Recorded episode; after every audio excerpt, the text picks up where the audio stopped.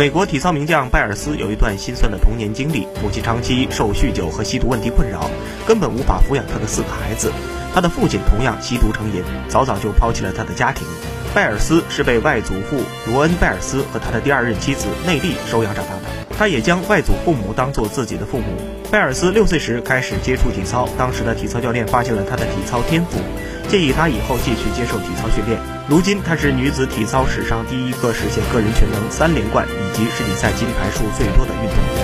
童年的经历磨砺了拜尔斯坚强的内心。他曾说过：“我太爱这项运动了，逃兵什么的永远不会是我。”她的成长经历日前被写进英国知名儿童读物。